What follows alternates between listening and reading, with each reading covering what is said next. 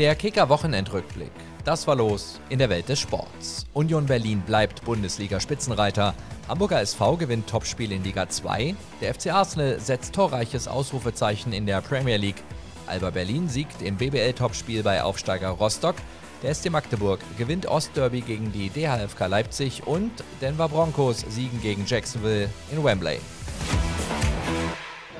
Tolles Gefühl, äh, natürlich. Äh, wenn du mit der letzten äh, Aktion ein Spiel für dich entscheiden kannst. Buchstäblich in letzter Sekunde hat Union Berlin die Tabellenführung in der Fußball-Bundesliga verteidigen können.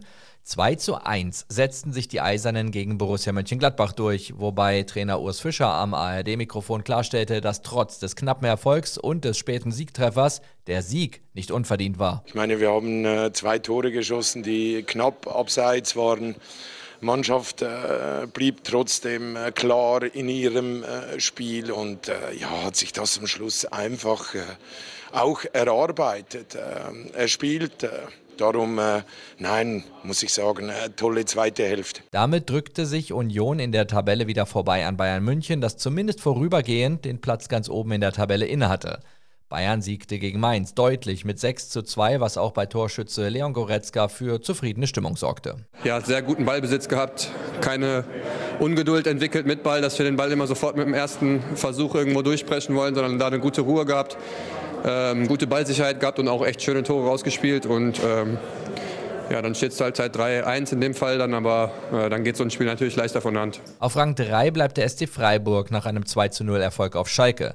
Damit konnten die Königsblauen auch unter Neutrainer Thomas Reis keine Trendwende einleiten. Vierter in der Tabelle ist Dortmund nach einem 2:1 Erfolg bei Eintracht Frankfurt, wobei den Hessen ein klarer Foulelfmeter verweigert worden war.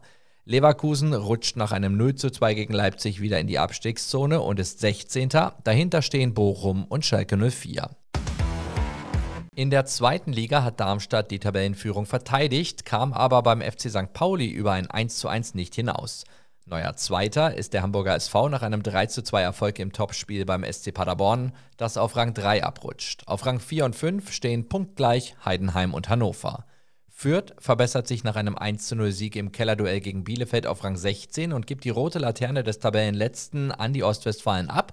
Dazwischen steht Sandhausen nach einem 2:2 gegen Braunschweig.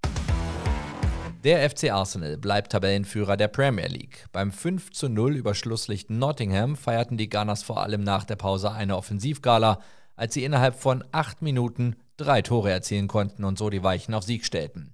Manchester City konnte bei Leicester mit 1 zu 0 gewinnen, Tottenham siegte in Bournemouth mit 3 zu 2 und Manchester United behielt gegen West Ham United die Oberhand und gewann mit 1 zu 0. Der FC Liverpool steckt weiter in der Krise und verlor bereits zum vierten Mal in dieser Saison. Gegen Leeds hieß es nach 90 Minuten 1 zu 2.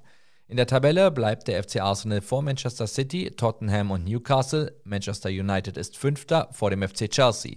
Liverpool rutscht ab auf Rang 9. Auf den drei Abstiegsplätzen stehen Leicester City vor den Wolverhampton Wanderers und Nottingham Forest.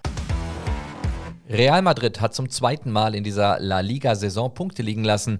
Beim 1:1 gegen Girona bekamen die Königlichen einen Elfmeter gegen sich, den man definitiv nach VAR-Eingriff nicht geben muss. Die Blancos bleiben aber vor Barcelona Spitzenreiter, das nach einem 1:0 in Valencia nun bis auf einen Punkt an die Madrilenen ranrutschen konnte. Kommen wir zum Basketball. Nach vier Pflichtspiel-Niederlagen hat der FC Bayern München gegen die Hakro Merlins Kreilsheim gewinnen können. Die Mannschaft des italienischen Trainers Andrea Trinchieri setzte sich mit 88 zu 77 durch und steht mit 4 zu 1 Siegen in der Bundesliga-Spitzengruppe.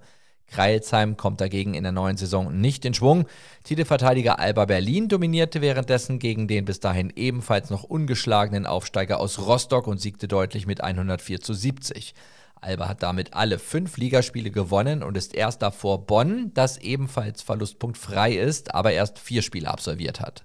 Einziges Team noch gänzlich ohne Punkte ist der ehemalige Serienmeister aus Bamberg.